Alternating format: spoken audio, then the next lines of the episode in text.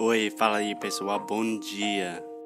Você está escutando o inglês no, inglês no rádio. I am your host, Foster Hodge. This is your daily dose of English.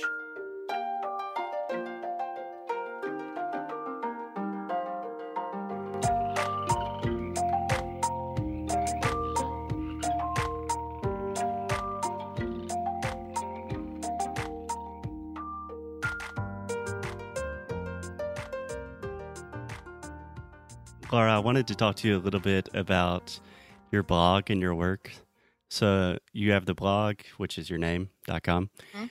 and you mainly you write a lot about like beauty and fashion, but you also just write a lot about your experiences in New York, things to do, um, some of your personal reflections, which are really cool. But you have a lot of interaction with Brazilians that want to go to New York.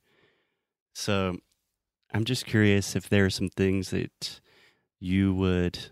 Well, first, if you could just talk a little bit about what you do on the blog, and then if there are things you've learned through interacting with Brazilians that are looking to travel to New York, and maybe some like pieces of advice or recommendations that you would give them. I know that was like four questions in one question, but Okay, if I forget something, you let me know. oh, I will. Don't worry. So I started my blog in Brazil 10 years ago, actually. Oh, really? Wow, I didn't know that. Yeah, no, 10, no, no, I'm sorry, eight years ago.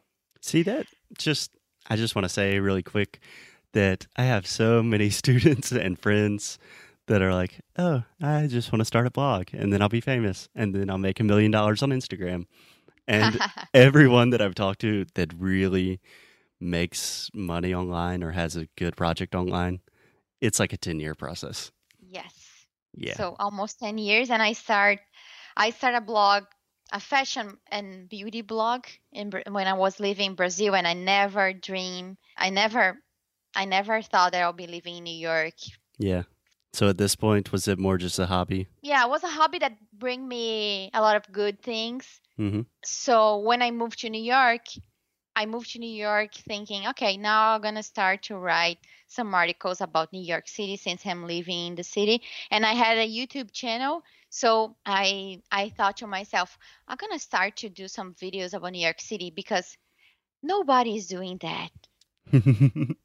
Nobody's doing that. So I'm gonna start to do it, and I'm gonna be gonna be really famous and everything. But yeah, when you start to do something, you you really fast you're gonna discover a lot of people that do the same. yeah, of course. But I started to do it, some videos, um, and I started to write some articles about the city. And then I started to receive some messages from the people that found my videos or my blog, and they were like asking some questions or saying that, "Oh, I like that you did that video," and I was like, "Hmm, okay." Yeah. I'm, Maybe I'm there's here in New more here. Yeah, I'm here in New York for four months, and now I'm receiving this message. Okay, and then I keep I keep I keep doing, and hmm I kept doing in the past. I kept I kept doing, and it, it sounds it sounds wrong, but kept doing. yeah, Yeah. No, it's correct. because you always listen like kids. but I kept doing, and I don't remember like wh- when wha- when I realized that oh my god, this is gonna be huge, you know. But I remember that one year after, no, one year, yes, yes, I think it was one year hmm was yeah January uh, 2015. I decided that New York uh, had more things to offer in terms of content. You know, I could explore this content because the beauty and fashion field in Brazil for bloggers is like there are a lot of bloggers, so it would be better if I try something new. Yeah. So I started to write about New York and I love beauty so I keep I kept writing about beauty Nice. as well but like beauty in New York.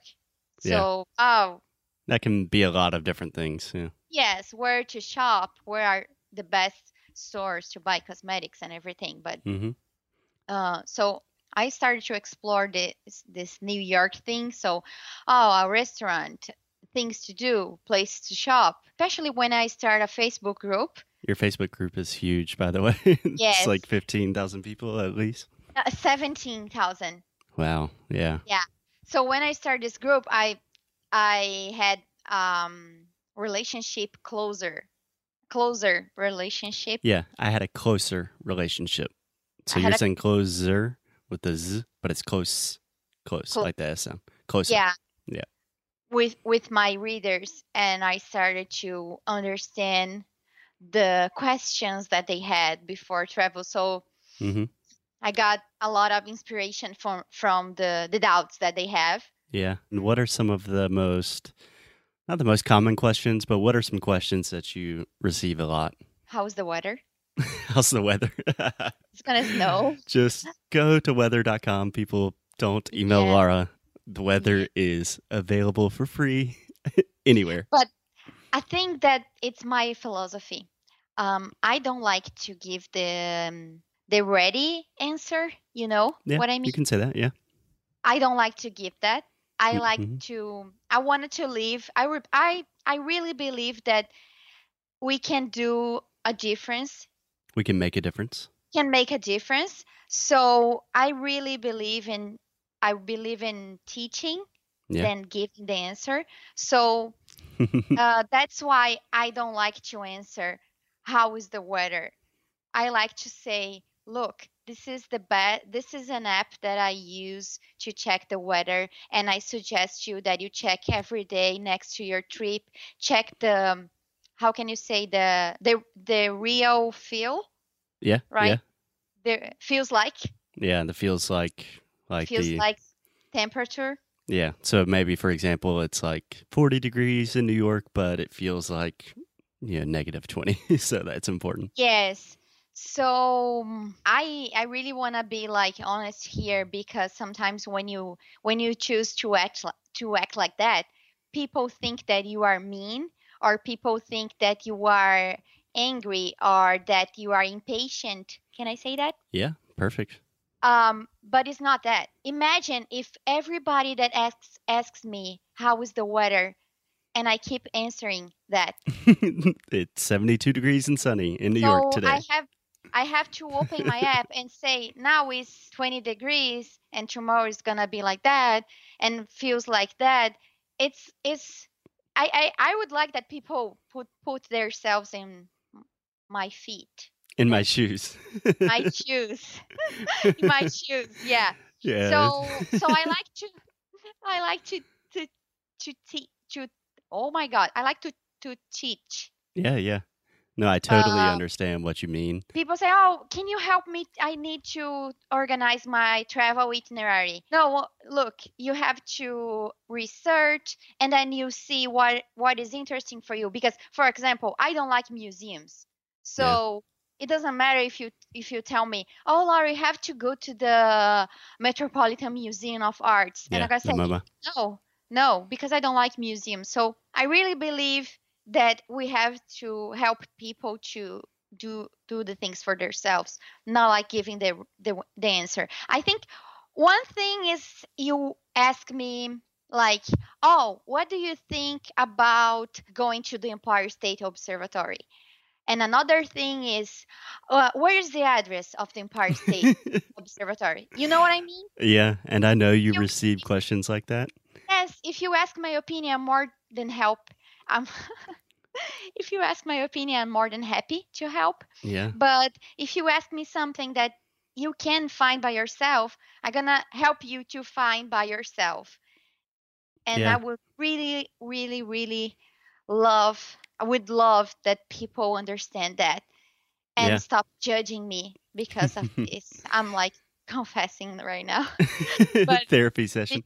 Yes, but so that's what I'm trying to do. I totally know what you mean. And I don't think it's You impatient know what I mean, right? or Yeah. rude or anything because I receive so many questions, for example, with English, that people just email me and say, How do I learn English? Or like, What's the best way to learn English? Or something like that. And I try to, you know, really use the same philosophy of like teaching people to learn themselves. Like, well, first, maybe you should think about why you want to learn English because I can give you an answer of exactly how I think you should, but that doesn't help, you know? So I'm trying to give people a little bit of initiative to learn how to ask Yeah. better questions, maybe. Yes, yes, Yeah. yes. I think internet is amazing. It's really, really amazing. But you have all the you have all the tools today. It it's so easy today to plan a trip, learning English. I mean, when I was learning English, everything that I had was a dictionary and my favorite songs. I was like crossing my fingers that the magazine that was I had a, a magazine subscription every 15 days. I Mhm. used to receive the magazine, and the last page was a song with the translator With the translation. Yeah. with the translation. Yeah. So I was like crossing my fingers to receive a song that I like it, you know. That seems like such a long time ago. yeah, I could read or or then I I bought my CDs and I got the the brochure. I can say that, right? For Mhm, the Perfect. yeah.